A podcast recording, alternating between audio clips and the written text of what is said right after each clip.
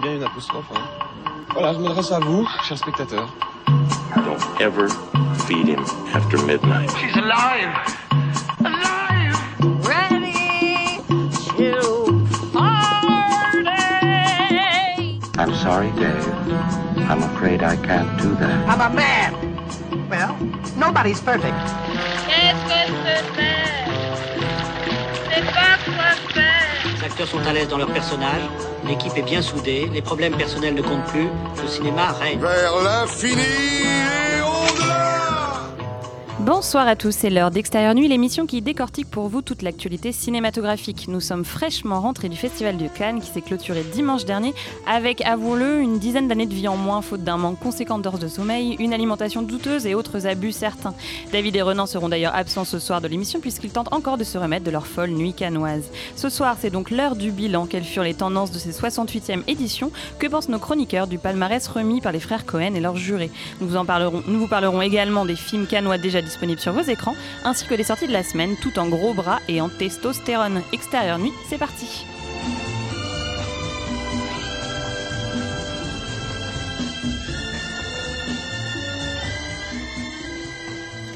Je vous le disais en introduction, donc le Festival de Cannes s'est donc achevé dimanche dernier et vous avez pu suivre nos aventures en direct sur Radio Campus Paris toute la semaine dernière. Alors avant de commenter le palmarès, les chroniqueurs sont réunis autour de la table pour vous parler des choses marquantes du festival, des tendances qui se sont dessinées pendant cette quinzaine cinéphile. Alors qui veut commencer? Qui veut parler de son festival?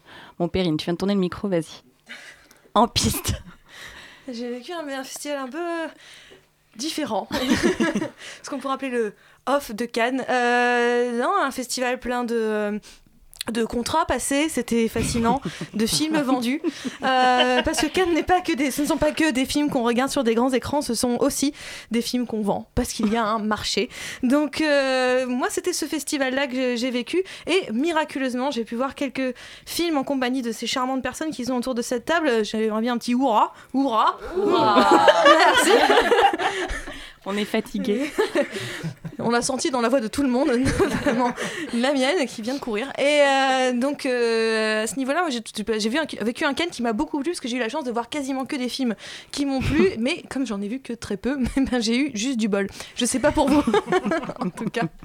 Non, mais ce qu'on peut dire déjà de, de- de cette édition, c'est que globalement, les films étaient plutôt moyens. Je ne sais pas si vous êtes d'accord avec ça. C'est surtout euh, au niveau de, la compétition, euh, qui réunissait finalement de, de grands auteurs, mais on avait presque l'impression d'avoir une compilation de tous leurs euh, mauvais films, ou leurs plus mauvais films. Alexander Ouais, alors moi j'ai pas vu grand chose de la, de la compétition. non, mais on avait dit euh, lors de l'émission qui précédait l'ouverture du festival que bon, il y a quand même quelques interrogations par rapport à la présence euh, de grands cinéastes dans les sélections parallèles, que ce soit un certain regard ou à la semaine, euh, à, la, à la quinzaine, pardon. Et euh, en fait, ça s'est confirmé, c'est-à-dire qu'il y a vraiment eu un- une sorte de trou d'air dans la compétition officielle, visiblement. Euh, moi, j'ai pas vu grand-chose. On en reparlera du Audiard euh, tout à l'heure qui, euh, qui a eu la palme. Bon, mais il y, a, y a eu quand même un truc, c'est-à-dire qu'on a l'impression qu'il y a un mouvement de plaque tectonique à Cannes qui s'opère depuis quelques années, c'est-à-dire que la quinzaine des réalisateurs euh, euh, a, essa- a essayé de remplacer un certain regard, etc.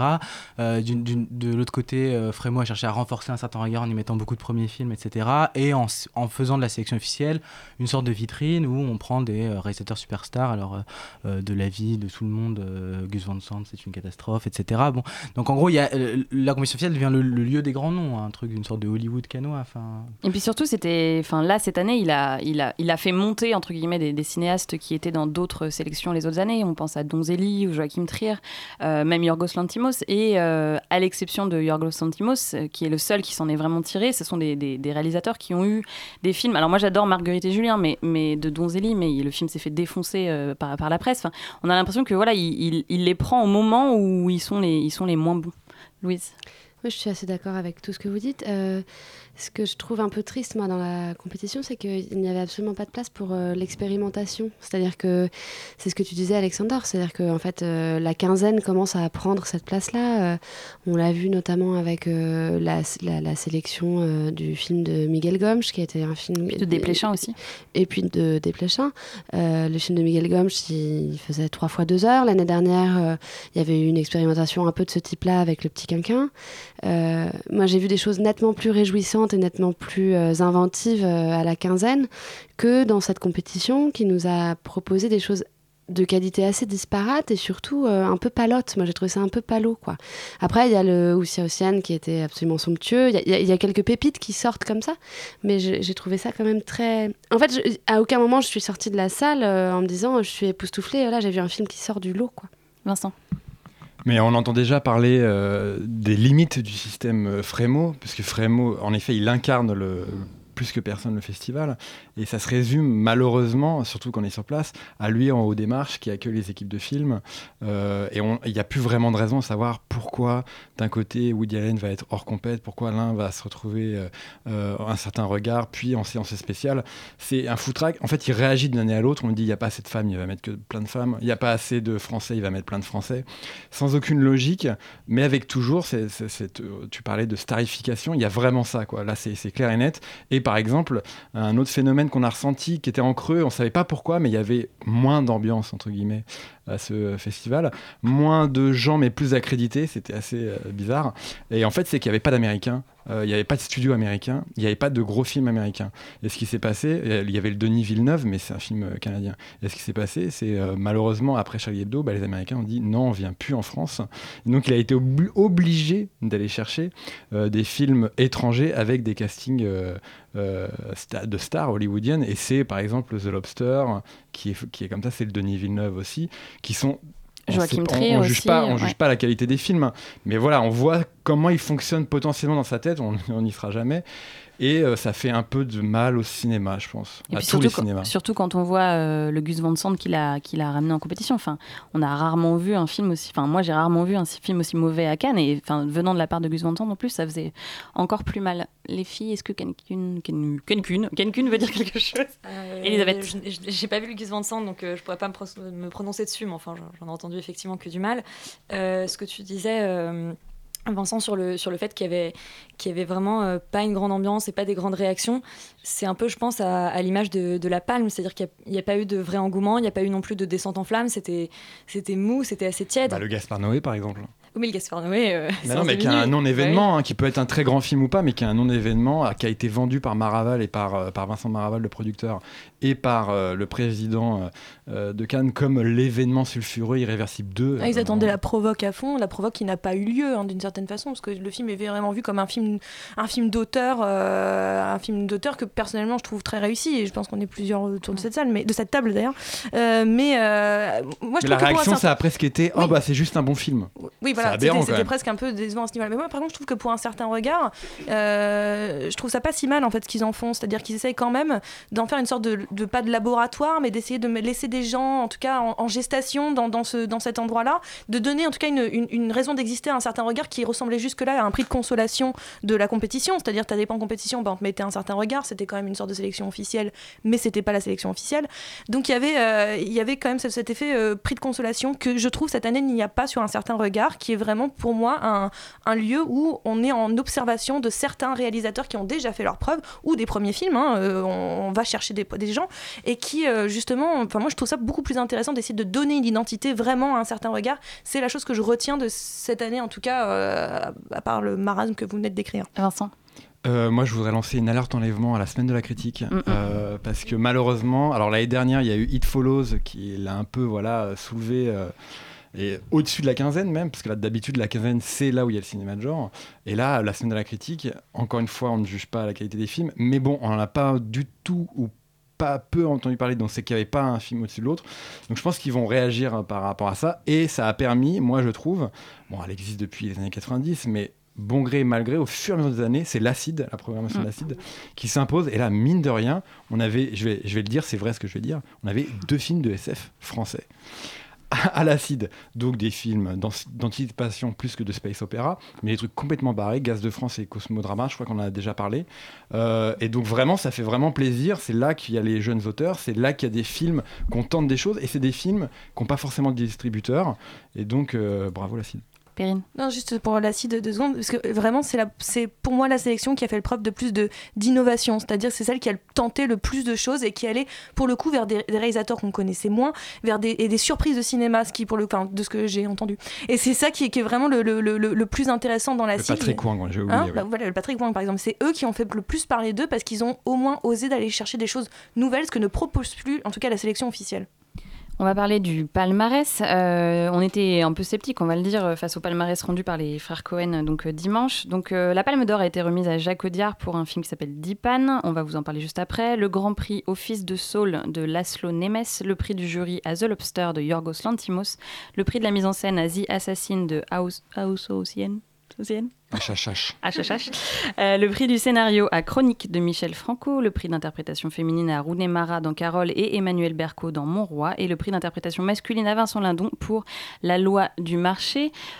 Quelqu'un a envie de dire quelque chose sur ce petit palmarès, Louise? Alors, euh, moi, la Palme d'Or, euh, j'en ai vu que la moitié parce que je me suis endormie euh, les 50 premières minutes. Il y a quelqu'un non, mais non, il y a quelqu'un qu'on peut avouer, je me suis endormie. Il y a que là qu'on peut le dire. hein, Il y a qu'ici que je peux le dire, donc je- je- je- j'ose le Personne dire. nous écoute, hein. Pas réellement. voilà. Euh, non, non, euh, moi je suis très surprise que le prix d'interprétation masculine n'ait pas été en fait remis euh, à la fois à Vincent Lindon et à Vincent, Quin- à Vincent Cassel, pardon, qui je trouve en fait porte nettement plus le film, euh, enfin. Qui porte, oui, plus le film que- qu'Emmanuel Berco, qui néanmoins est excellente, hein, mais euh, j'aurais plutôt opté euh, pour une récompense à Vincent Cassel, qui est vraiment euh, bien de bout en bout dans le film. Euh, S'agissant euh, du Grand Prix remis à Oussia Ocean, euh, enfin, c'est- un film qui est une vraie, splendeur. Alors après, tout ce que j'ai entendu autour de moi pendant le festival et un peu après, c'était beau, mais j'ai rien compris.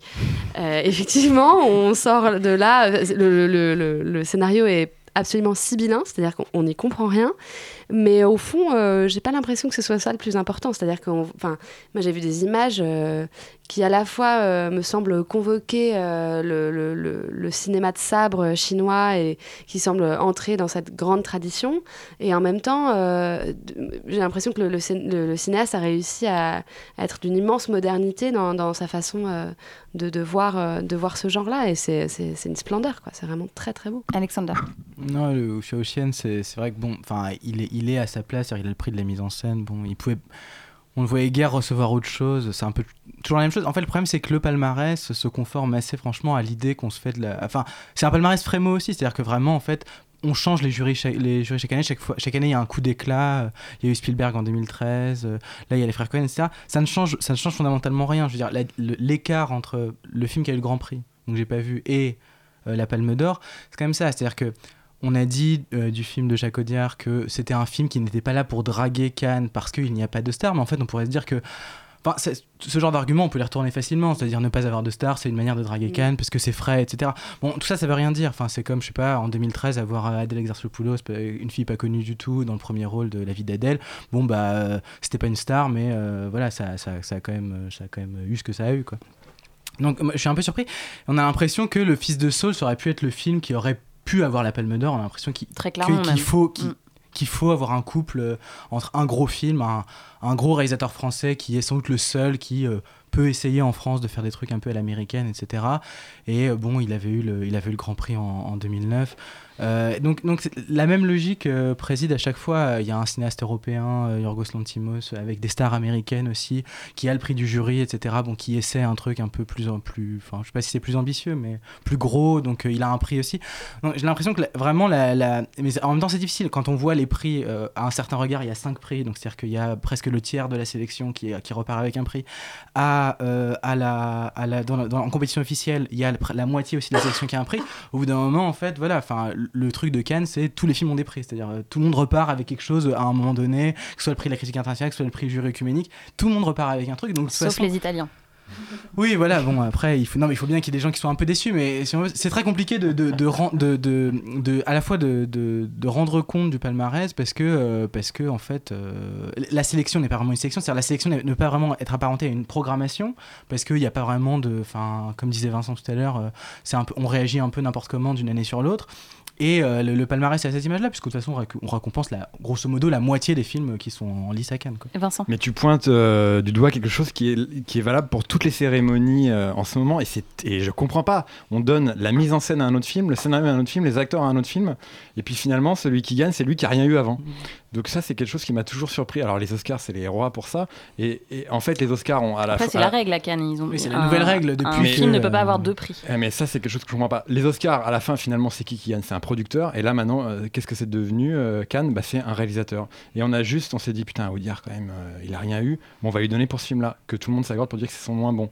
Alors, je, moi qui n'aime pas Audiard, je ne veux même pas savoir ce que ça vaut. Mais, et Vincent Ladon, c'est pareil. Le premier truc qu'il a dit, il arrive sur scène, bon, j'ai jamais eu de prix. Et il y a tout le monde qui fait, ah bah putain, enfin, il y a un truc comme ça. Il y a un truc qui est très très bizarre. Moi, je pense qu'il a eu le prix pour son discours avant de le donner que pour son film, quoi. D'ailleurs, Dipan, on, va en parler tout de suite. Donc, euh, Dipan, le film qui a gagné la, Palme d'Or, qui suit euh, donc trois réfugiés tamouls qui décident de se faire passer pour une famille euh, afin de trouver refuge en France et qui sont accueillis en fait dans une, cité sensible où donc Dipan, qui est le, prénom du personnage principal, est embauché comme gardien d'immeuble. Donc, c'est un film de genre, c'est ce que tu disais, Alexander. Est-ce que tu peux nous parler plus du film? Euh, ouais, donc, le, film est, très étrange. En fait, moi, je trouve que sa principale qualité, je ne lui en trouve pas énormément, mais la principale qualité du film, c'est euh, qu'il y a un truc qui bout dans le film pendant une heure, une heure et demie. Euh, avant, son côté, ça se finit vraiment en vigilant movie, c'est très, très, très bizarre. Bon. Mais avant, il y a une vraie capacité à, à, à ce qu'il y ait une sorte de bouillonnement dans le film. Vraiment le parcours des migrants au début, c'est un parcours administratif très classique. On a l'impression que euh, arriver en France, c'est vraiment euh, formidable. C'est-à-dire que euh, bah, on fait le trajet entre Sri Lanka et la France en 30 secondes, on obtient ses papiers en deux minutes, voilà, on trouve un, on trouve un HLM en, en un quart d'heure, et bon, et tout va bien. Bon, mais à la limite, bon, c'est pas très grave. En effet, c'est pas un film qui choisit de s'attarder sur les difficultés du parcours des migrants, euh, euh, même s'il y a euh, cette manière d'échafauder un truc où on ajoute, il y a un étage de film social, et puis par-dessus, il y a un étage de film de genre, mais qui en même temps. moi, ce qui me dérange le plus, bon, après, on peut toujours être. moi, les trucs moraux, le problème, c'est qu'on peut toujours les retourner. C'est-à-dire, le, le basculement du film, qui est qu'en gros, ils retrouvent dans la banlieue française la guerre qu'ils ont vécue au Sri Lanka. Ça me semble être. euh, Enfin, quand on le dit comme ça, ça semble vraiment crétin, parce qu'il n'y a pas la guerre en banlieue. Euh, Il n'y a pas de guerre civile en France. Euh, mais bon, après, le, le- le- côté moral que, en gros, on dépeint les jeunes de banlieue comme des guerriers qui sont prêts à se battre, etc., bon, semble un peu pénible. Mais en fait, euh, euh, ce, qui est, ce qui est vraiment problématique, bon, c'est vraiment le, le parallèle est très clair. C'est-à-dire que vraiment, au moment où il est en banlieue et qu'il voit qu'il se fait agresser pour euh, X raisons, etc., bonne ou mauvaise, il, voit, il revoit les images de la guerre au Sri Lanka. Et, euh, cette, manière de. C'est vraiment un gâteau, quoi. C'est-à-dire qu'on on superpose, euh, on superpose euh, un film de genre qui, viendrait, je sais pas, soigner le, côté incomplet du film social ou le côté insuffisant du film social. Le vrai problème dans le film, c'est que. la guerre y est une valeur culturelle en fait. Ce n'est pas du tout une production de rapport, alors que Jacques Audiard c'est un cinéaste qui recherche tout le temps la frontalité, qui n'est intéressé que quand ça cogne, etc. C'est-à-dire que le film, moi je trouve, est plutôt pas mal au début quand euh, voilà il y a un truc qui boue on, on sait pas trop en fait comme c'est un film sans histoire c'est-à-dire sans accro on sait pas trop où est le problème donc on attend ça couve pendant tout le film et on se dit bon bah il y a bien un moment où ça va où ça va péter quoi bon ça pète de manière très attendue en fait c'est-à-dire euh, vraiment euh, au bout d'un moment on a l'impression dans un film de Michael Mann Mhm. bon c'est très pénible mais euh, mais voilà bon donc, moi je, je suis plus déçu oui par le par le côté un peu euh, par le bricolage qui est celui de dire qui, qui me semble très maladroit quoi. Effectivement, moi je trouve que quand il est dans le film social, le, le film est vraiment intéressant. C'est-à-dire que euh, l'idée principale du film, ce sont trois personnages. euh, c'est la première scène du film, c'est-à-dire comment on crée une famille pour pouvoir traverser, euh, traverser en France. C'est-à-dire que donc on met voilà un homme, une femme, un enfant et, on les force à vivre ensemble. Et comment ils vont essayer de se construire en tant que, famille dans un pays qui, où ils ne connaissent ni la langue ni les cultures. Effectivement, là, il y a quelque chose de très beau, notamment sur le, personnage féminin que je trouve extrêmement, extrêmement bien écrit. Donc, qui, est cette femme qui voilà, qui, qui se retrouve avec un homme qu'elle connaît pas et, qu'elle doit, enfin, elle doit faire semblant que c'est sa femme, des choses comme ça. Enfin, il y, a un- truc très fort. Et puis, elle, c'est une femme qui a, enfin, c'est une femme qui a 26 ans et qui du coup euh, commence à flirter avec d'autres personnes. Enfin, parce qu'elle a aussi 26 ans et que peu importe le pays, finalement, on a tous euh, les mêmes envies et, les, mêmes besoins. Euh, et ça, je trouve ça très beau. Et puis, effectivement, le, film bascule tout d'un coup dans, le Vigilant Movie, quoi. Et, il, te montre, en fait, ce qui me gêne, moi, dans son propos, c'est cette manière. Donc, on, apprend dès le début que la France, c'est pas, c'est pas le pays où il souhaite aller, c'est l'Angleterre, en fait. La France, c'est juste un, pas- un passage. Et il filme la, banlieue française comme un purgatoire, en fait. C'est tout d'un coup, pour accéder au paradis, il faudrait qu'ils qu'ils expient euh, tout, ce qu'ils ont vécu au Sri Lanka et qui passerait par la violence la plus totale, parce qu'ils se retrouvent dans une banlieue où la violence est, vraiment omniprésente. Et, je trouve que c'est un film qui, fait mal, en fait, dans, ce contexte actuel. C'est pas du tout un film dont on a besoin dans ce contexte actuel, puisque, effectivement, à quand on regarde les questions euh, voilà, des, des journalistes post pas, je dis pas que les journalistes sont les meilleures questions du monde, mais c'est tout de suite, vous avez voulu faire un film qui montre la banlieue telle qu'elle est aujourd'hui. le- Audiard, il est tellement, dans, je pense, dans l'exagération de ce qu'est la, banlieue aujourd'hui, dans, la caricature presque, que le film fait, euh, peut presque être pris à rebours. C'est-à-dire que je crois qu'il y a eu un tweet de, Valérie Pécresse qui a dit voilà, c'est un film soutenu voilà, par la région, par l'UMP, tout ça. Oui, c'est vraiment un film qui dégage, vraiment, je pense qu'il peut être vraiment pris à rebours et dégager des très mauvaises idées. Alors, on en reparlera au, au moment de la sortie, mais en tout cas, je trouve qu'il il est mal écrit là-dessus. Et, du coup, il est, assez dangereux, Vincent. Mais euh, ce, qui est, drôle, c'est qu'il y a trois films français qui ont été récompensés. Donc, euh, Emmanuel Berco, bon, elle est pour Mon Roi, mais elle avait fait La tête haute. Vincent Lindon et, euh, et euh, donc Diban. Et tous les politiques français ont dit Ah, vive le cinéma français, sans avoir vu les Sans films. avoir vu les films, ouais. Et tout le monde a dit en réponse Ouais, enfin, quand même, euh, la France qui décrit, c'est un peu l'échec de la gauche, que ça soit en banlieue, que ça soit l'échec du système éducatif, ou, et tout le tintouin, quoi. Donc, c'est assez, euh, Mm, assez paradoxal. Donc c'était euh, Dipan de Jacques Audiard. euh, il sort donc fin août, il me semble. Cannes, on en parle d'ici. En fait, vous n'avez pas vu les films, mais vous pouvez les voir à Paris, euh, puisque sont repris les différentes sélections euh, dans différents cinémas à Paris. Euh, la quinzaine des réalisateurs est reprise au Forum des Images. Un certain regard est repris au reflet métissis, pardon. La semaine de la critique est repris à la Cinémathèque française et on va faire un petit tour de table s'il y a un film que vous devez conseiller, l'horaire de projection. Elisabeth. Je les conseille juste. Ouais. Bon, bah, je conseillerais euh, Green Room, Mhm. qui est donc de Jérémy Saulnier, qui passe le samedi 30 à 18h30 donc au Forum des Images et qui repasse le mercredi 3 juin à 21h. Et également euh, Much Loved, qui était aussi donc à la quinzaine des réalisateurs, qui est également au Forum des Images euh, et qui passe le 29 mai à 19h. D'accord. Louise? Euh, moi, je conseillerais euh, Mustang, euh, qui a reçu d'ailleurs un prix euh, Oui, à la quinzaine. Mhm. Euh, je ne suis pas aussi appliquée que Elisabeth. Ah, horaires. Pauline a les horaires. Alors, si Pauline a les horaires. Euh, donc c'est le samedi 6 juin à 20h30 en présence de la réalisatrice au Forum des Images, comme c'est une reprise de la quinzaine. Et c'est également le lendemain, donc le dimanche 7 juin à 19h. Et je dirais, comme Elisabeth, euh, qu'il faut aller voir Green Room quand même pour se, pour se faire peur. Ouais, Green Room, allez-y, franchement, c'est. Enfin, nous, ça a été une des séances les plus funky euh, Oui. du festival. C'est un pur film de genre, donc euh, qui, re- qui est repris au Forum des Images. Moi, je vous conseillerais aussi de- d'aller voir Les Deux Amis euh, de Louis Garrel. Sans surprise. Lisa nous a parlé Euh, des deux amis pendant tout le festival. qui passe le samedi 6 juin à 15h à la Cinémathèque. Avec l'équipe. Avec l'équipe. Vincent. Euh, bah, Cosmodrama, la semaine de la critique. Alors, j'ai pas l'horaire pour le coup. Non, c'est l'acide. Ah, l'acide. Il n'y a Ah, pas de ça repasse reprise. pas Bah non. Sans déconner. reprise de Luxor en septembre. Mais tu vois, j'ai- mais je l'avais prévu. Voilà, Bien, ok. entendu. Super film. Et euh, voilà, et euh, merde, j'étais sûr que c'était. euh, J'ai voulu rattraper la semaine, je sais pas pourquoi. Et euh, bah, dans le même genre, entre guillemets, pour se faire kiffer après Green Room, il faut enchaîner avec Yakuza Apocalypse de Takashi Miike, qui est vraiment du grand n'importe quoi. Euh, je pourrais même pas. Bon, c'est le titre, hein, Yakuza Apocalypse, tout est dit. Et ça passe, je crois, vendredi après-midi, et ça repasse la semaine Et prochaine. ça passe euh, au soir. Forum des Images. Ouais, C'était à à la quinzaine. Pauline. Oui, juste un petit dernier, After Scalve, euh, donc The Hereafter en, en anglais. Euh, c'est un film suédois qui est très beau, hein, le mélange parfait de Boy A et La Chasse, euh, qui repasse le mardi 2 juin euh, à 19h au Forum des Images. On s'arrête ici avec Cannes, enfin pas tout à fait puisqu'on va vous parler d'un film cannois juste après la musique. La musique c'est Agua Roja et The Motion. You God, but I can't go through the motions. No, I can't go through the motions. No saving tears for you and I, cause I drown you down and breathe you out. But I can't go through the motions. No, I can't go through the motions. Constellations I draw on you, a coronation, sweet red tattoo.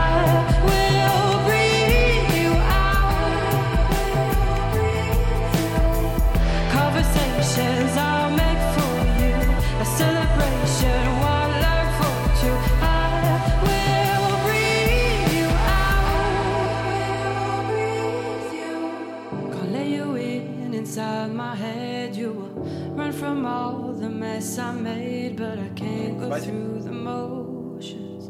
No, I can't go through the motions.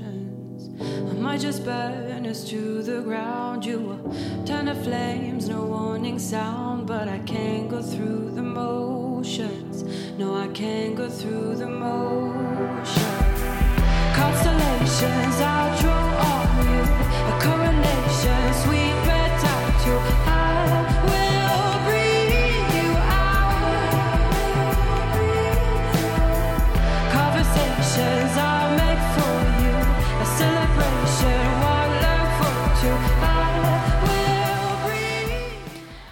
enchaîne tout de suite avec les sorties de la semaine avec un film canois, donc, puisque Philippe Garel a fait l'ouverture de la quinzaine des réalisateurs et son film L'ombre des femmes sort aujourd'hui en salle. Alors, une fois n'est pas coutume, Philippe Garel filme euh, tout simplement les tourments d'un triangle amoureux. On peut pas faire plus simple, euh, mais c'est génial. non, mais vraiment, j'enchaîne. Euh, Personne parlé. voilà, personne ne parle maintenant, c'est mon instant garélien. Non, je trouve, je trouve, enfin, ce qui est, ce qui est fou avec Philippe Garel, c'est qu'il, j'ai l'impression que, c'est, pas une impression d'ailleurs, c'est qu'à chaque film il rejoue la même histoire, mais qu'il la joue de manière tellement sublime qu'il pourrait la raconter encore une fois, et ce serait, ce serait, ce serait pas grave. Je vois Elisabeth qui, qui, qui fait la moue. mais euh, non, non, je trouve ça, enfin voilà, donc c'est, une histoire très simple, c'est, c'est, c'est, la, pff, c'est dur. Je voulais pas commencer, Non, Alexandre. mais si, je, je peux raconter tu veux. Je raconte et Allez, après tu- raconte. Tu, délires. Mais, Ok. c'est l'histoire d'un couple, Pierre et Manon. Euh, Pierre euh, doit veut réaliser un film avec Manon sur un ancien résistant. Euh, Pierre, il se rencontre pendant ses recherches sur, des archives une jeune archiviste dont il, il tombe pas amoureux, mais bon, il se met à coucher avec elle. Et il se trouve que cette jeune fille se rend compte au cours d'une balade dans Paris que Manon trompe Pierre à son tour. Et donc euh, c'est c'est exactement le même c'est exactement le même sujet que c'est exactement le même sujet euh, c'est exactement le même sujet que dans la La jalousie. que dans la jalousie c'est-à-dire euh, il y avait Louis qui trompait euh, Claudia qui est qui n'aimait plus Claudia puis au moment où il se rend compte qu'il aime Claudia Claudia n'aime plus Louis etc. donc c'est exactement le même le même sujet Mais c'est pas grave. Non, Euh, non, pas non, c'est pas grave parce qu'effectivement, je trouve que voilà, Philippe Garel, il, il a, il a eu, il a quelque chose de, de très singulier, c'est-à-dire que euh, c'est le, le pouvoir du cinéma de raconter des histoires très banales, mais de manière, euh, de manière sublime. C'est-à-dire que donc effectivement, il utilise de la pellicule, c'est un noir et blanc qui est vraiment magnifique. Il y a la musique par-dessus, donc la musique de Jean-Louis Aubert. On peut, on, peut dire ce qu'on veut de, de ça, mais moi j'aime beaucoup. Euh, et, non, mais et, il montre comme ça ce, couple qui, donc c'est un couple qui est solide, qui est marié, c'est qui est incarné par Stanislas Mérard et, et Clotilde Courreau. On dit comme ça, ça te donne pas très envie, mais à l'écran ça passe bien. Euh, je donne pas envie comme ça. Euh, et, comment, en fait, ce, couple qui, pense être euh, même pas au-dessus des autres, c'est juste euh, tellement bien ensemble que, que, que ils, peuvent, ils, peuvent, traverser toutes les épreuves et en fait, ils se posent pas la question du, futur en fait. Et, comment ils vont, ils vont se, confronter à voilà un, dilemme euh, qui est qui est celui de, de, la tromperie. Ce que j'aime beaucoup dans ce c'est que c'est que Philippe Garel, c'est un, un cinéma qui joue effectivement sur la mise en scène, mais essentiellement sur ses acteurs, et il arrive à appuyer chez ses acteurs quelque chose qui qui qu'on voit pas ailleurs. Enfin, Clotilde Courreau, moi, c'est une actrice que je déteste, et là, pour une fois, je la trouve vraiment euh, vraiment sublime dans ce film-là, parce que il, voilà, il arrive à puiser chez les gens. euh, Enfin comment en fait l'amour qui devrait être le, truc qui nous porte euh, est le truc qui nous, qui nous abîme en fait le plus. Et c'est comme ça et c'est ce que je trouve qu'il arrive à faire ressortir du film comment ces deux personnages se déchirent et en fait ne sont incapables de se séparer parce que tellement ils s'aiment quoi. Et voilà c'est vraiment c'est vraiment une banalité totale mais, mais moi ça me, ça me plaît beaucoup. Alexandre Là, là où c'est sans doute euh, plus intéressant que, que, que la- Enfin, là, il y a un truc sur lequel c'est peut-être plus précis que la jalousie, c'est sur le mensonge. C'est-à-dire que c'est, un film où donc, le, le personnage principal tourne un documentaire qui s'avère être un documentaire bon, sur un mensonge, Mm. en fait. Et ça, c'est pas mal. C'est-à-dire que en fait, ces personnages-là n'ont rien, c'est-à-dire ils n'ont vraiment que leur amour, et puis cet amour euh, commence à s'effilocher, etc. Et c'est vraiment des sortes de, de prolétaires de l'amour, c'est-à-dire qu'ils n'ont, ils n'ont que ça pour vivre. Ils n'ont vraiment que ça. Ils ne vivent pas de leur activité artistique ou de, leurs, de, leur, de leur hobby, de leur, de leurs activités personnelles. Et euh, ce qui est intéressant, c'est que ce qu'a un prolétaire euh, aujourd'hui à Paris qui vit quand même dans un appartement, etc., c'est qu'il a mais il a aussi le, il a, que sa condition. Et il a aussi le mensonge qui dépasse cette condition. Et le mensonge est toujours un moyen d'introduire de la fiction. Et la fiction n'existe que pour ça. C'est-à-dire que le, récit n'existe que parce que euh, on a un mensonge et que ce mensonge est redoublé en plus. Et on s'en doute très vite. C'est-à-dire que ce documentaire sur un résistant, etc., il y a, quelque chose très vite qui nous dit que c'est du flan complètement. Euh, et, sur le mensonge, c'est peut-être même plus intéressant que, la jalousie. Et puis sa construction même est, belle, je trouve, puisqu'il y a une voix off qui est dite par Louis Garrel, euh, qui en fait euh, annonce ce qui va se passer dans la scène suivante. Et, à chaque fois, c'est voilà, comme, comme une façon, c'est une pièce de théâtre en quasi huis clos, quoi. C'est-à-dire qu'on va, on, vous annonce la didascalie et puis on voit ensuite, on voit ensuite la scène. Moi, je trouve que c'est un film qui, voilà, qui est tout doux. Je pense qu'on ne gardera pas on le gardera pas en mémoire très longtemps, mais je trouve que c'est un film tout doux très vite, Louise. Oui, juste pour vous dire que sur slide.fr, il y a une interview euh, menée par Jean-Michel Frodon de euh, Philippe Garel qui est très intéressante et dans laquelle il parle euh, notamment de la voix off. au sujet de laquelle il dit qu'en fait c'est quelque chose de beaucoup plus précis que ce que peut montrer ou donner à, voir le dialogue et la conversation. Donc c'est à euh, l'ombre des femmes tout simplement de Philippe Garel. Comment passer à autre chose? Eh ben on le fait tout de suite avec Mad Max. Euh, donc autre film canois présenté hors compétition. Donc Mad Max Fury Road de George Miller qui n'a pas fini de faire frémir le box-office. Euh, Tom Hardy y remplace Mel Gibson pour cette suite très attendue. Alors Elise, Alexander, Alexander. Non, Elise peut-être. Bah, Alexander. Bon, il va falloir vous décider. Élise, il va falloir que tu mettes ton casque par contre pour qu'on puisse discuter parce que du coup. Euh... Bon bah très bien, bonjour. euh, Mad Max. Alors euh, moi j'étais pas à Cannes donc euh, c'était un peu le seul moment paillette de, de, ma semaine. Moi pendant que je vous entendais parler d'alcool, de décadence et de films, je suis allée voir Mad Max. Tu nous as pas écouté en fait parce qu'on n'a jamais parlé. Je ne vous entends. Oui, décadence non, je ne vous entends pas. C'est dommage. Hein. non non c'est vrai. Twitter m'aura dit le reste. vous n'avez rien dit. bref, Mad Max. Comment comment parler de Mad Max sans parler de, du crash test féministe euh, que Mad Max a, a, a passé. Euh, forcément, c'est moi qui fais la caution, donc je vais le faire. Euh, comme ça, Alexander dira les choses intéressantes sur l'esthétique du film. Et du coup, ce que je vous engage à faire déjà d'une part, c'est de lire le fameux crash test féministe qu'a posté Ovidi sur son blog sur Metro News, donc le ticket de métro d'Ovidi, sur est-ce que ce film est féministe? Alors la réponse est non, mais bon, ce qui est intéressant avec Mad Max, c'est que c'est un film qui apparemment euh, prend tout ce qu'un blockbuster d'action euh, devrait avoir en apparence et, euh, et, du coup porte avec lui en fait l'extrême inverse, qui est qu'au lieu que ce soit un personnage masculin qui porte sa rédemption de part en part du désert, en cherchant finalement une, voie de secours d'un monde post-apocalyptique, moi je vous fais pas l'histoire, en fait là l'histoire est inversée puisque finalement le, grand personnage de cette histoire c'est Furiosa, donc qui est joué par euh, Charlize Theron, et qui euh, embarque en fait avec elle toute une tripotée de jeunes femmes. Et le film, en fait, s'emploie à utiliser exactement les mêmes, enfin, les mêmes systèmes de mise en scène qu'on aurait employés pour un personnage masculin, et c'est là que c'est très intéressant, sans jamais se poser la question du sexe de son personnage principal, puisque finalement, euh, Furiosa, euh, quand bien même elle est jouée par Madame, Madame Charlize Theron, euh, Dior, j'adore, et que voulez-vous, envoyez, envoyez-vous, envoyez-tu, ça ne veut rien dire, ma, ma phrase, euh, et bien du coup, en fait, elle porte quelque chose de beaucoup plus fragile, de beaucoup plus intéressant, parce qu'elle n'est pas, je trouve, dans l'incarnation masculine d'un personnage, et dans l'incarnation féminine, mais dans tout ce que la féminité peut avoir de force et de conquérant. Et du coup, euh, effectivement, les gens diront, euh, elle est pas, euh, elle est méconnaissable, elle a les cheveux rasés, etc., etc mais en même temps, elle est opposée à une forme de féminité qui est euh, complète. Et je pense qu'elle parle d'un personnage incomplet, d'une féminité incomplète qui n'est pas moins plus masculine ou moins masculine. Et je trouve ça que c'est très intéressant, d'autant plus qu'elle a cette incomplétude euh, anatomique. Mais euh, je, dirais juste de, de jeter un coup d'œil quand même sur, cette, sur ce texte et notamment sur la thématique de la féminité en lien avec la fécondité et comment Mad Max pose la question de la féminité comme la renaissance obligatoire et comme quoi la femme est porteuse de vie, mais elle est aussi porteuse de renaissance et sans elle, finalement, rien n'existe. Alexander.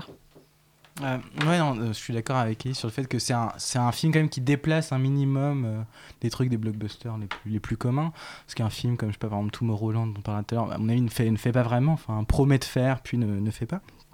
Non, c'est un, film. Bon, d'abord, il y a, y a, une heure de film, je trouve, où il y a un truc plutôt plaisant, c'est qu'on sait on sait pas bien pour qui on est quoi. C'est-à-dire il y a un truc pas mal, il y a Mad Max pendant une heure qui est enchaîné, bon. Et franchement, on s'en fout un peu d'être du côté de Mad Max ou d'être du côté des poursuivants, etc. Il y a un truc qu'on suit comme ça. Euh, il y a une vraie intrigue dans l'intrigue. Il y a une intrigue, pour le spectateur, c'est-à-dire de se demander ce qu'on va bien faire de ce qu'on va bien pouvoir faire de ça. Après, je trouve que c'est un peu dommage. C'est un, c'est un film qui, est construit sur un principe, c'est-à-dire qu'il y a un aller-retour. Euh, on va à un endroit, puis on revient à l'endroit euh, initial. Bon. Et ça, bon, je trouve que c'est un peu, c'est un peu bâclé, mais il y a, y a une vraie efficacité, je trouve, dans la, dans la première, dans la première heure où outre le fait que le film est extraordinairement lisible, ça je trouve que c'est fluide, ce que je trouve ce qui est, appréciable. Mais euh, bon voilà, et, en plus les, les césures entre les personnages, les conflits passent un peu ailleurs que d'habitude du coup, puisque comme on voit tout le monde toujours en même temps, c'est-à-dire qu'on a l'impression, il n'y a, pas- ce montage alterné ou parallèle qu'on a euh, toujours qui permet de tracer des frontières très claires entre les gens. Euh, et ça rejoint peut-être ce que tu disais tout à l'heure sur le- le fait que c'était plus complexe, etc., sur l'incomplétude féminine. Moi j'ai l'impression que, bon après c'est un beau film, euh, je sais pas si c'est un film écolo plus qu'un film féministe, j'en suis pas vraiment sûr, mais euh, c'est un beau film aussi sur euh, la dépense et l'investissement, c'est-à-dire sur la manière dont on dépense en pure perte un récit, etc., très linéaire comme ça, où il y a beaucoup d'énergie, où, il y a beaucoup de coûts, etc. Et la manière dont le montage quand même aménage toujours des replis, de- des replis y compris dans le scénario, c'est-à-dire que on arrive quand même dans des scènes qui vont à toute berzingue à introduire un minimum de subtilité scénaristique. Je trouve que c'est un film qui est, je trouve c'est un film extraordinairement bien monté. Il y a énormément de plans, mais euh, non seulement c'est très compréhensible, mais en plus on y investit des choses qui sont à la fois des thématiques, mais aussi des trucs plus personnels, etc., qui sont intéressants. Euh, et ça, je trouve que c'est bien. Et, pour le truc, c'est peut-être pas un film écolo au sens large, mais euh, sur sa structure, en tout cas, c'est un film écologique. Donc on vous conseille Mad Max Fury Road. Pardon. Changement de registre pour Arnold Schwarzenegger après Expandable et avant Terminator Genesis. Il incarne dans Maggie un père de famille prêt à tout pour protéger sa fille. En effet, elle vient d'être contaminée par un virus qui risque de la transformer en zombie. Vincent. Et en effet, euh, tu l'as bien raconté ce qu'on aurait pu euh, dire, bah, Schwarzenegger zombie, euh, il va jouer du shotgun et ça va débroussailler à tour de, voilà, de chair putréfiée. Et en fait, non, pas du tout. Donc c'est un film qui est très très étrange. Euh, donc a priori, en effet, c'est un drame. Donc il joue le père de famille, quasiment mutique, monolithique. Donc pour le coup, il le joue très très bien, puisqu'il y a la par son accent. Donc c'est très bien. Euh, et, le- et le titre du film, c'est Maggie, hein, c'est pas Schwarzy pour le coup. Et, et- non mais vraiment. Et, et donc on est du point de vue de cette euh, gamine qui est jouée par euh, Abigail Breslin, je crois. Mhm. Et, euh, et en fait, il y a l'histoire, tiens à ce que tu as raconté, ça va pas beaucoup plus loin. Ça va être l'indécision. Qu'est-ce fait de. Qu'est-ce que je vais faire de ma fille Et la fille, qu'est-ce que je vais faire de moi, de mon corps qui va euh, disparaître? Est-ce que. Et la menace, c'est est-ce qu'elle va être envoyée en quarantaine ou est-ce qu'il doit la tuer? Et, c'est le seul enjeu sur une heure et demie. Ça fait pas beaucoup. Et au début, on a vraiment du mal. C'est très, très, très bizarre. Il se passe rien, la mise en scène est très très maniérée, euh, euh, et pourtant, au, fur et à mesure, il se passe quelque chose qui pouvait se passer pour le coup euh, sur les petits écrans, à savoir euh, dans, euh, dans les jeux vidéo comme The Last of Us. D'ailleurs, le réalisateur du film avait signé l'intro du jeu vidéo, ou de The Walking Dead, aussi le jeu vidéo, sur cette relation, sur cette filiation.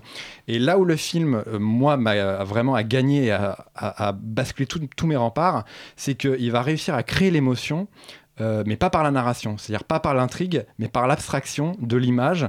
Il va vraiment nous étouffer avec les images. Euh, c'est saturé, il y a de la lumière, il y a du son, euh, avec le cœur qui bat tout le temps, tout le temps, tout le temps. Et franchement, pendant la première heure, je piquais du nez, je me demandais où vous voulez nous amener. Et la dernière demi-heure, il a un peu tout épuré.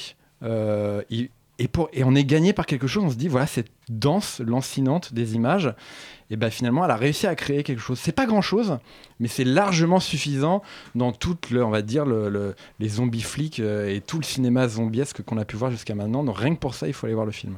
Bah Vincent, tu nous as donné envie d'aller voir Maggie. On va passer tout de suite à Ah un oui, rien peu- à voir avec la sitcom euh, des années 80. Dommage. On va passer tout de suite à un peu de musique avec Waps. Ouais, ben oui, tu me donnes des titres euh, Quabs. avec Quabs. Quabs. Avec Walk. Gotta slow up, gotta shake this high. Gotta take a minute just to ease my mind. Cause if I don't walk, then I get caught out. And I'll be falling all the way down. Hundred, hundred, hundred, hundred headlights making me blind. All of your pleasures catching my eye. If I jump once, then I never think twice. But your temptation's making me stay another night. And my senses only lie to me, lie to me. I don't know how it feels so right to me, right to me. I gotta check myself before I get what I want. Find out it's not what I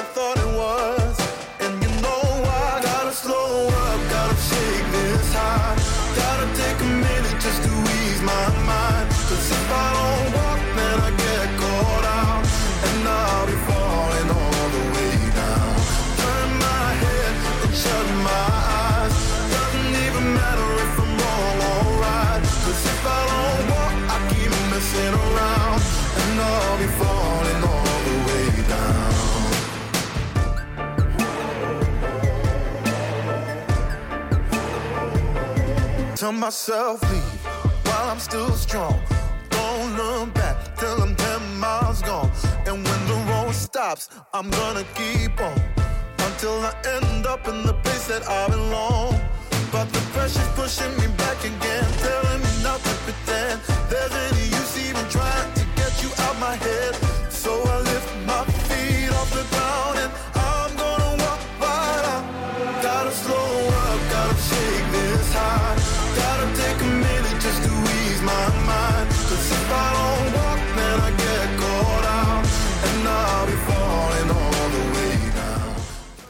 Cassie, une adolescente brillante, croise le chemin de Frank, un ancien inventeur de génie qui lui ouvre les portes d'un monde mystérieux nommé Tomorrowland. Alors dit comme ça, à la poursuite de demain, ça donne a priori pas très envie. Sauf que ce film est réalisé par Brad Bird, coécrit par Damon Lindelof, que l'on connaît bien pour son travail sur les séries Lost et The Leftovers. Alors Perrine, est-ce que tu veux commencer sur le film? Si tu veux pas commencer, de toute façon t'as pas le choix. Ah, bah, très bien. Euh, non, j'avais pas du tout envie de commencer. Mais oui, euh, non, non, euh, voilà, déjà, t'as dit deux gros noms là, Brad Bird et Damon Lindelof, ça donne un tout petit peu envie, même si Damon Lindelof s'est gentiment fait pilonner la gueule avec, euh, avec euh, Prometheus, mais on va essayer de passer à autre chose.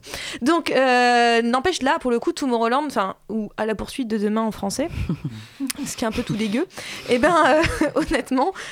Mais c'est- vraiment super. Enfin, moi, je suis désolée. c'est vraiment super. C'est-à-dire que moi, j'étais là avec mes yeux et j'ai ré- j'ai régressé de. T'es là avec tes 17 ans yeux. maintenant. Oui. Et, euh, et donc euh, j'avais 10 ans et j'étais là en train de regarder, je me suis dit mais je veux un pins autant que je veux une DeLorean. C'est-à-dire que ça a vraiment cet effet-là. C'est- C'est c'est l'effet, euh, il y a un petit, un petit côté retour vers Amblin, il y a un retour vers ce genre de film-là. Un vrai, vrai film d'aventure à hauteur de, de, de- de- d'enfant. C'est-à-dire bon d'enfant, la gamine qui joue, elle doit avoir mon âge, mais, mais euh, elle joue une ado. Britt Robertson. Voilà, bah, elle joue une ado, elle le joue très très bien. euh, et, euh, et en fait, le film a déjà un super rythme, c'est-à-dire que tout le long, il y, y a comme ça tout le temps de la péripétie, une, min- une idée à la seconde, une idée à la minute. Et en même temps, il y a, il y a une- il y a une vraie histoire qui est rocambolesque, c'est-à-dire que vraiment, on va plonger les gamins dans une histoire qui où ils sont le héros, où ils peuvent être le héros, comme on avait l'impression dans, dans, dans- dans Retour vers le futur, où tu pouvais à tout moment te retrouver à, à côté d'une DeLorean et partir dans le passé et sauver ta famille et tout. Enfin, c'est génial. et là, tu peux sauver le monde, c'est carrément encore plus mieux. Et, mais euh, non, vraiment, le, le film est très, je trouve très, très, euh, très, très intriguant. Et en plus, il y a une, ce que j'ai beaucoup aimé dedans, c'est une forme de violence. Il y a de la violence dans ce film. Il y a des, thématiques un peu cheloues, hein, parce qu'il y a quand même une forme de, comment dire, de pédophilie. Euh, quand même, il y a un Roland, Pardon pédo- il y a, il y a un Roland pédophile dans le film euh, qui, pour le coup, mais passe à merveille. C'est un problème. Ah non, je pense que tu t'es dit, oh là là, ils vont aller sur ce terrain-là. Oui, voilà, mais tu- Ah, justement, c'est-à-dire que non, c'est non, non, c'est deux choses différentes. Voilà. C'est deux choses différentes. Tu t'es dit, non, ils vont pas oser. Et. Et non, ils osent pas. Oui, mais, mais quand, même, mais quand même, tu te poses la Et t'as question. été déçu, c'est ça question pendant tout le truc. Mais c'est comme, j'arrête de revenir sur Retour vers le futur, mais quand même, Retour vers le futur. C'est-à-dire que tout le long, il y, a des- Oui. y a des- il y a des. On parle de perversité, on parle de viol, il y a des, il y a des relents de tout ça. C'est-à-dire qu'on ne n'épargne pas non plus les enfants de sujets qui sont potentiellement graves. Et là, il y a, il y, a, il y, a, il y a des formes de violence, on pulvérise des gens, on cogne des gens.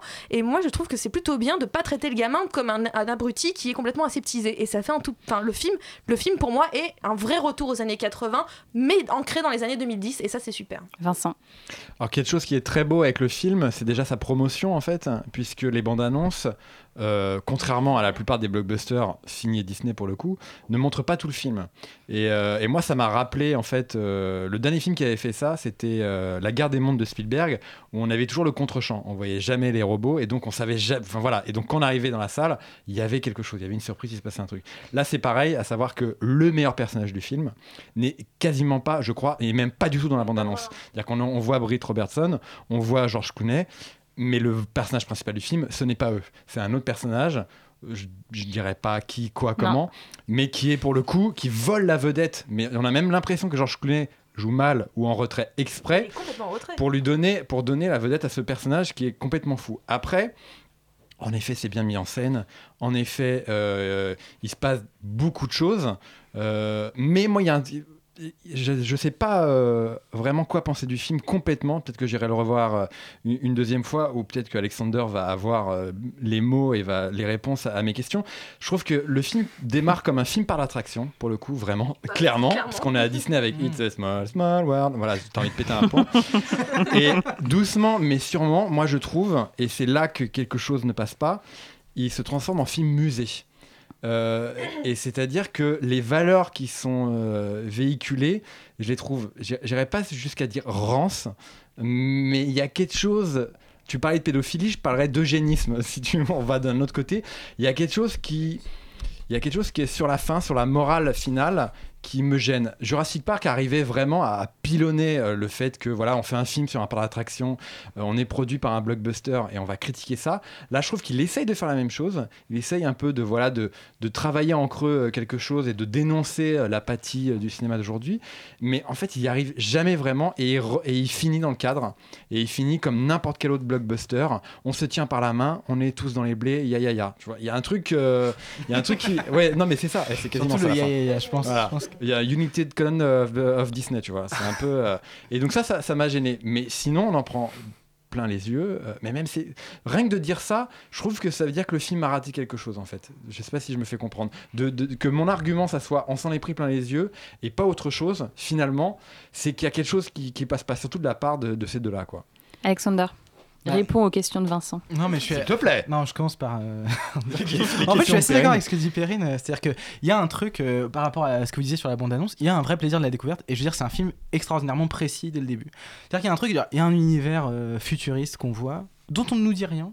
Et tout est montré, je veux dire, et c'est très clair. C'est-à-dire qu'il y a un truc, euh, la première incursion qu'il y a dans cet univers, c'est quoi 10 minutes, enfin même pas 5 minutes. Et 5 minutes, et on comprend tout. C'est-à-dire qu'il y, a un truc de- y a un truc de description qui est assez extraordinaire. Euh, l'introduction du film, enfin la double introduction du film, c'est-à-dire les deux récits qui présentent les deux personnages. euh, qui sont du coup pas les personnages principaux, euh, mais bon, qui, qui présentent donc les deux personnages qui découvrent cet univers. Bon, c'est vraiment extraordinairement efficace. Et euh, là où je rejoins plus Vincent, c'est euh, sur le fait que d'emblée, en fait, y a, euh, chacun des personnages pose deux hypothèses. C'est-à-dire qu'il y a une hypothèse qui est que si notre monde et le monde du futur sont en fait les mêmes, et qu'en fait on peut, on peut en fait, on est maître de notre destin, ce que disait Perrine sur le fait que on a l'impression d'être le héros, c'est qu'on on maîtrise notre destin, c'est ce qui est, c'est ce qui est commun, c'est l'espoir qui est commun, la version optimiste qui est commune à Retour vers le futur et, qui est- et à Tomorrowland. Et donc si, si ces récits sont communs, c'est qu'on y raconte en fait peu ou prou les mêmes histoires. Qu'on continue à, à re- à rejouer les mêmes. Et je trouve que justement, euh, un des, problèmes du film pour moi, c'est que la première histoire, c'est-à-dire cette histoire un peu années 50, etc., est la plus réussie. Et là, vraiment, là, vraiment, on y est. Là, vraiment, c'est bien. Et autant, je trouve que l'effort euh, très rapide de description du monde du futur eh bien, bon, il y a en fait ce, ce, monde-là éveille la seconde hypothèse, qui est l'hypothèse, je sais pas, mettons marxiste un peu, qui est que le monde jusqu'à aujourd'hui, il s'agit de le décrire, et ensuite il s'agit de le transformer. Et comment est-ce qu'on transforme un monde? C'est-à-dire comment est-ce qu'on invente le monde de demain? C'est en inventant d'autres manières de raconter, d'autres récits. Et là, je trouve que le film, non pas, euh, je sais pas s'il a un il il a en tout cas un côté très discursif. C'est-à-dire qu'il parle, il est, et tout d'un coup, le film, je trouve, se fait très bavard, même si euh, les personnages n'en Le parlent pas beaucoup. D'ailleurs, le personnage agit, agit très peu, Oui, le c'est ça. personnage principal. Mais le, mais, mais le film se met à parler, à parler énormément. Par exemple, il y a cette idée qu'on voit des images de la catastrophe devant nous et que du coup, on va s'habituer à la catastrophe, etc. Et le film en parle tout le temps, il reproduit ces images-là. Et il n'y a jamais un contre-récit qui viendrait s'immiscer entre, entre les deux hypothèses. C'est-à-dire entre l'hypothèse qu'on raconte toujours les mêmes histoires et l'hypothèse qu'il s'agit par un récit un peu, par une manière de faire un peu nouvelle, de, de, de, de, subvertir l'issue l'issue euh, qui est inéluctable, c'est-à-dire de qui est que le monde sombre à sa- euh, va à sa perte. Moi, je trouve que le film n'invente jamais vraiment de récit un peu neuf. Et C'est le côté assez- musée que j'ai retrouvé, je Ouais, pense, au ça, final. ouais. Voilà. Donc, euh, Ah, il a- ouais, il a- les, il garçons réponses, sont hein. un peu, un peu plus, hein. Ah, Oui, que toi, mais Perrine. un beau film, ça. Mais, euh, beau mais film. donc, mais quand même, aller voir euh, Tomorrowland. Par contre, est-ce qu'on va aller voir Saint-Andreas Ça, c'est une bonne question. puisque dans la veine des films catastrophes de Roland Emmerich, donc Saint-Andreas imagine ce qu'il arriverait si la faille de Saint-Andreas en Californie s'ouvrait, provoquant un énorme tremblement de terre. Et au milieu, nous avons The Rock qui tente de sauver. Qui est un rocher, donc sa- a priori, ça va. Attends, mais c'est c'est intéressant dans le film. hein, cette idée. Il retient les trucs avec ses bras. Je tiens, juste, je tiens juste à préciser que les gens qui ont crié oui n'ont pas vu le film. et que et qu'en allant le voir, en fait, je savais pas du tout de quoi ça parlait. Je pensais que ça avait un rapport avec euh, GTA. Non, non. Non, pour ceux qui, non, non, pour ceux qui Le faut- jeu il, faut, vidéo. ouais, il faut savoir qu'il y a un des épisodes, le troisième, qui s'appelle GTA Saint-Andreas. Voilà. Euh, non, alors le film, euh, j'ai eu l'impression de regarder une sorte de, de masterclass de comment écrire un, un film en pilotage automatique. Je viens de me rendre compte en disant ça que c'est un très mauvais jeu de mots parce que le, le héros est pilote d'hélicoptère. Euh, Alors pour un, pour un film catastrophe, c'est pas très bon, ça remplit pas tout à fait son contrat, euh, pour la bonne et simple raison qu'en fait, euh, la catastrophe, euh, on s'en fiche un petit peu dans le film. C'est pas. Oui, Perrine me regarde, Perrine, tu n'as pas vu le film. Euh, le... On s'en fiche pas de la catastrophe. C'est assez, au- assez relégué au second plan, euh, comme, les, comme les opposants donc aux, aux héros. Donc c'est l'histoire de, de Dwayne Johnson euh, qui doit euh, bien sûr reconquérir sa femme après un. Attends, c'est attends, c'est vraiment Dwayne Johnson dans le film. Oui. Non, mais c'est- il joue son propre rôle. Non. Non. Ah, là, ça aurait été cool. non, non, c'est pas Dwayne Johnson, il est pas pilote, euh, Dwayne Johnson. Eh, Dwayne Johnson, Bref, il fait tout. laisse-moi laisse-moi parler. Dwayne Johnson donc doit reconquérir sa femme après un accident donc qui, qui bien sûr a fait exploser la famille et comme on est dans un blockbuster américain, il faut que le monde explose en même temps euh, pour qu'ils puissent se retrouver et puis Oh. reconstruire à la fois euh, leur famille et les États-Unis. Je pense que 2012. je pense que là j'apprends rien à personne. Euh, moi ce qui m'a un tout petit peu sidéré c'est le, le traitement qui est réservé aux, aux opposants dans le film parce que donc on, on- au départ euh, voilà la, la femme a un nouveau mari euh, et elle doit rencontrer la mère de, de ce type-là. Ces personnages-là, mais alors mais sont mais je veux dire complètement. non, c'est la sœur, et la sœur, c'est Kylie Minogue, en plus. Excuse-moi. Elle a un peu. Attends. Mais attends, c'est quoi ce film? Je vois tout de suite. coup, du coup, ces personnages-là sont complètement mais éclipsés, mais très très rapidement, et on a l'impression qu'en fait la nature se déchaîne moins contre la famille que contre les autres. Les... C'est-à-dire que la, nature, aussi. la nature élimine euh, tous les opposants, élimine les vieux, élimine les les Kylie Minogue, voilà.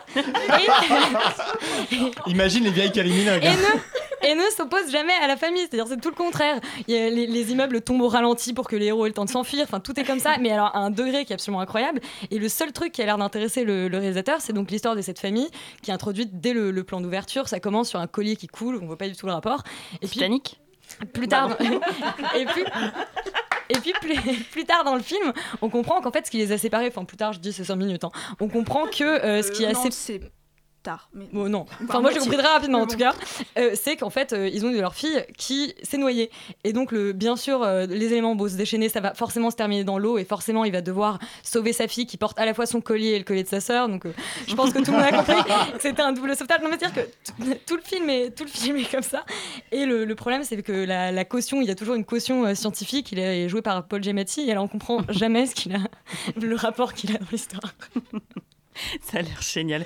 Pauline, Mais ça l'est d'une certaine manière. Pauline fait chier à parler de. Tomorrowland Oui, euh, bah, je suis assez d'accord avec Elisabeth, euh, dans, dans le sens où euh, c'est c'est un plaisir coupable. Vraiment, c'est c'est ça. Les valeurs sont, sont, sont, sont pourries. C'est la famille. voilà. Euh, mais euh, niveau effets spéciaux, euh, bah, là, je vais reprendre ce que tu disais, Vincent. On en a plein les yeux, là, pour le coup. Et, et ça marche très bien. euh, a- C'est plutôt bien fait. c'est euh, la- je crois que la 3D sert pas à grand chose. Moi, j'ai vu Ah, en non. 3D, mais je trouve que vraiment, ça. N'allez pas forcément le voir en 3D, c'est pas nécessaire. Il y a une scène, moi que j'aime beaucoup, qui est la scène. Il y a un tsunami à un moment au milieu d'un. L'eau, justement, l'eau qui Voilà. Et, et du coup, voilà, ça, ça marche très bien. Le reste, on s'en fiche. C'est pas forcément très bien joué.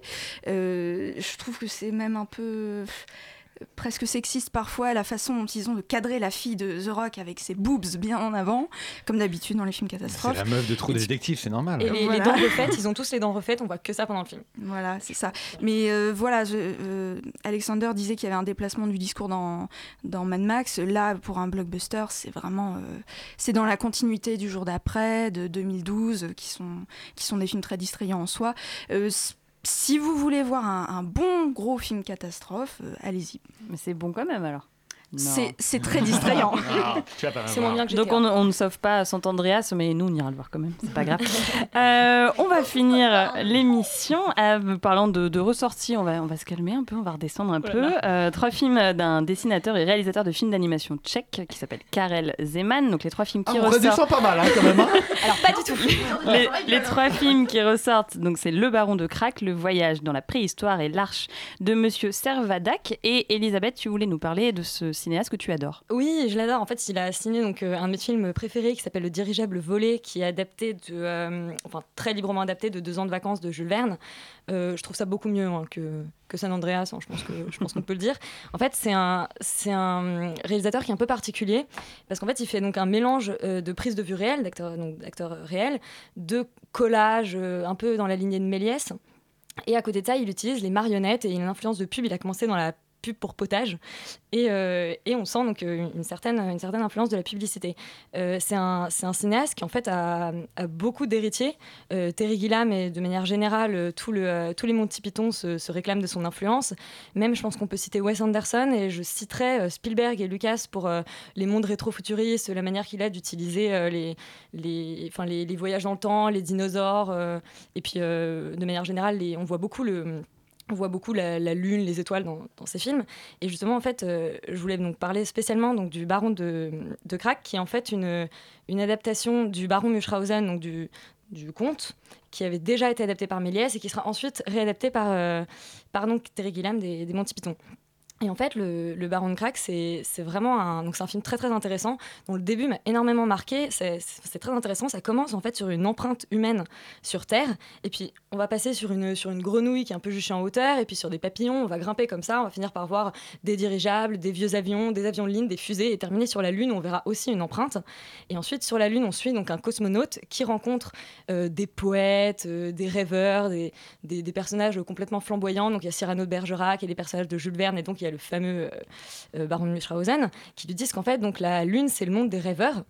Et, euh, et Zeman dit à propos de ça qu'en fait, il fait des films justement pour ça. Il fait des films parce que il veut parler de ce qu'on peut pas faire, donc de tout ce qui est imaginaire, et qu'il utilise les collages et donc le découpage pour faire ce qu'il ne peut pas faire faute de moyens à l'image. Et donc en fait, ces personnages qui sont qui sont sur la Lune et qui du coup regardent la Terre d'en haut décide de retourner sur la Terre et de, partager euh, toutes les valeurs imaginaires euh, euh, de, poésie avec, avec les êtres humains. Il y, a- tout en plus un quiproquo parce qu'on est persuadé que, que l'astronaute est un personnage de la Lune alors qu'en fait c'est un humain. Et en fait ils vont redescendre étape par étape donc, le, le trajet inverse de celui qu'on a vu en nous montrant à quel point en fait on est influencé par la science. C'est-à-dire que passé les nuages, le personnage de Bergerac dira là il n'y a plus que des phénomènes expliqués par la science parce que vous ne pouvez pas croire à autre chose. C'est vraiment c'est très intéressant comme...